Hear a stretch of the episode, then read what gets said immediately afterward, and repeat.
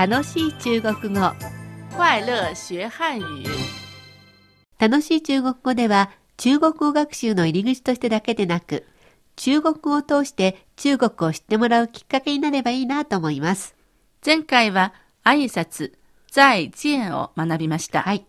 日本語のさよならよりも使える範囲が広いので、再见イコールさよならと覚えずに、人に最後に言う言葉と覚えてください。そうですね。私たち日本人が中国などに行って買い物したり食事をしたりしてお店を出るときも再见でいいんですよ。では逆に日本のお店に中国人のお客さんがやってきてお店を出るときにお客さんが再见と言ったら日本側のお店の人は何と言えばいいでしょうか？まず、お客さんが帰ることになったら、先にシェイシェと言ってください。はいそうすると、中国人のお客さんが再见と言います。うん。旅館やレストランなどサービス業、接客業ですからね。先手必勝で、まずありがとうという意味、感謝の謝を二つ重ねて、まずシェイシェというわけですね。はい。お店の人がシェイシェ、お客さんが再见です。うん。で、お店側としてはもう一言返したいんですけど、何と言えばいいでしょうか？欢迎下次光臨。欢迎下次光臨です。はい。漢字では、歓迎に、下、次回の字、そして光るにご臨席の臨と書きます。うん。前回、欢迎光臨を習いましたはいね。。いらっしゃいませでしたね。はい。これは、欢迎、歓迎と光臨の間に、次回の意味の下次を入れます。まあ、直訳すれば、次回のご来店を歓迎しますという感じでしょうか。はい。ちょっと言ってみましょう。欢迎下次光臨。欢迎下次光臨。これも笑顔を添えて大きな声で言ってみましょう。まずは発音より気持ちですよ。特に日本のサービスを楽しみに日本に行く中国人も多いですからね。となると、中国人のお客さんにさらにもう一言、なんか日本側からも返したいというか言ってみたいんですけど、なんかありますか？その場合は、はい。お気をつけての意味の請慢走や旅館や観光地なら楽しい旅をという意味の旅途愉快、道中ご無事でといった意味の一路平安でもいいですよ。はい。ここまで言えるとかなり上級という感じですが、では言ってみましょう。まずお気をつけて、請慢走。請慢走。楽しい旅を。旅途愉快。旅途愉快。そして、道中ご無事で。一路平安。一路平安。どうでしょうか？やっぱりそんなにたくさんは一度に無理という方は、笑顔を添えて、心を込めて最後に、シェイシェ、再见でも構いませんよ。そうですね。シェイシェについては次回また学びましょう。はい。では今回も土曜日は講座の先輩講師のインタビューをお届けします。今回は1984年から2003年にかけて、およそ20年間中国語講座を担当した諸光さんです。諸光さんは1984年から2003年、およそまあ20年近く中国語講座を担当されたわけですけど、最初80年代の中国語講座ってどんな感じでしたか？当時はですね、あの、入門初級講座、例えば優しい中国語があったり、それから中級にあたる応用中国語もあって、その2つに分かれて、あの、週にそれぞれ2回に分けて、あの、30本ずつ放送してました。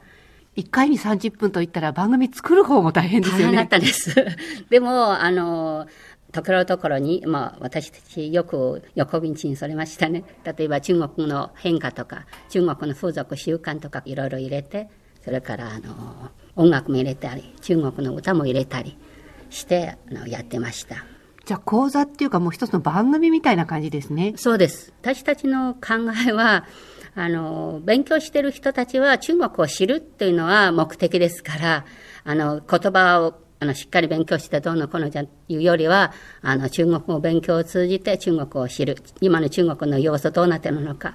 ですから私たちも、あの、新しい情報、番組の中に時々入れてます。うんそういう中でリスナーからの反応はどんな風でした？あの、リスナーの反応はとっても良かったですね。まあ、あの、どういうふうに言ったらいいのかわからないけど、例えばの話で、テキスト、私たち編集して日本で、日本の東宝書店で発行、出版発行されてるんですね。発行の部数、それは再販の数、最高記録作ったと思います。うん、一冊で10万冊以上もあの発行された場合もあったんです。それは37回も再販のテキストもあったんですね。それこれは一つ、もう一つですね、あの日本での春夏秋冬のスクーリング。あのスクーリングの場合ですね、必ず北京放送のテキストを使う。それから私たちも会場向けの特別番組も作ります。それ記念碑も送ります。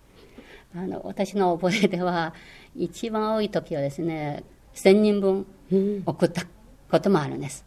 これは一つ。もう一つですね、ただ勉強するだけでは物足りないという感じで、中国にいらして先生と交流したいという人もたくさんいらしたんですね。ですから、あの、私の覚えでは、あの、毎日のように北京放送のリスナーか、あの、中国語勉強の学習団、あの、年にはですね、300人ぐらい、あの、迎えた時もあったと思います。すごく注目されてたってことですよね。はいはいはい。うんうんあの、ただ、こう、ラジオ講座っていうことで大変なこともありますよね。はいどんなことですか？あの、ラジオ講座ですから、あの、どちらかというと一方通行でしょう。これはいろいろ工夫しないといけないと思うんですね。あの、私たちの工夫というのは、一つ、放送はたくさんのリスナー聞いてますけど、あの、実際はラジオの前には一人しかいないと思うんです。ですから私の考えは、マンツーマンでの勉強という雰囲気作って、だから、ニハオ、怎么样が挨拶から入るんですね。とにかく面と向かって二人で勉強している。そういう雰囲気作ったんですね。あとはですね、一体勉強の効果はどうなってるのか、スキットごとにテストとか、年に卒業試験もやったんですね。あの、さっき言ったように、あの、リスナーがたくさんいらっしゃいましたから、卒業試験やるときに一番多いときは、初級、中級合わせると800人以上。テープ聞くのが大変でした。それから、評価の手紙も送らないといけない。卒業証書も送らないといけない。それから、記念金ですね、送らないといけない。その800人以上でしょ。私はもう一番大変だったのはこれだと思ったんですね。そんだけ生徒さん持ってる先生ってめったにいませんもんね。そうですね。で、ラジオでよかったなと思うのはどんなことですか？ラジオでよかったというのは、友達がたくさんできたことは、私にとって人生の幸せだと思ってるんです。1984年から2003年にかけておよそ20年間中国語講座を担当した諸光さんのインタビューでした。そろそろお別れの時間になりました。次回は感謝の挨拶を学びます。楽しい中国語。ここまでのご案内は私、高橋恵子と、佐藤でした。それではまた、学習進步。再见。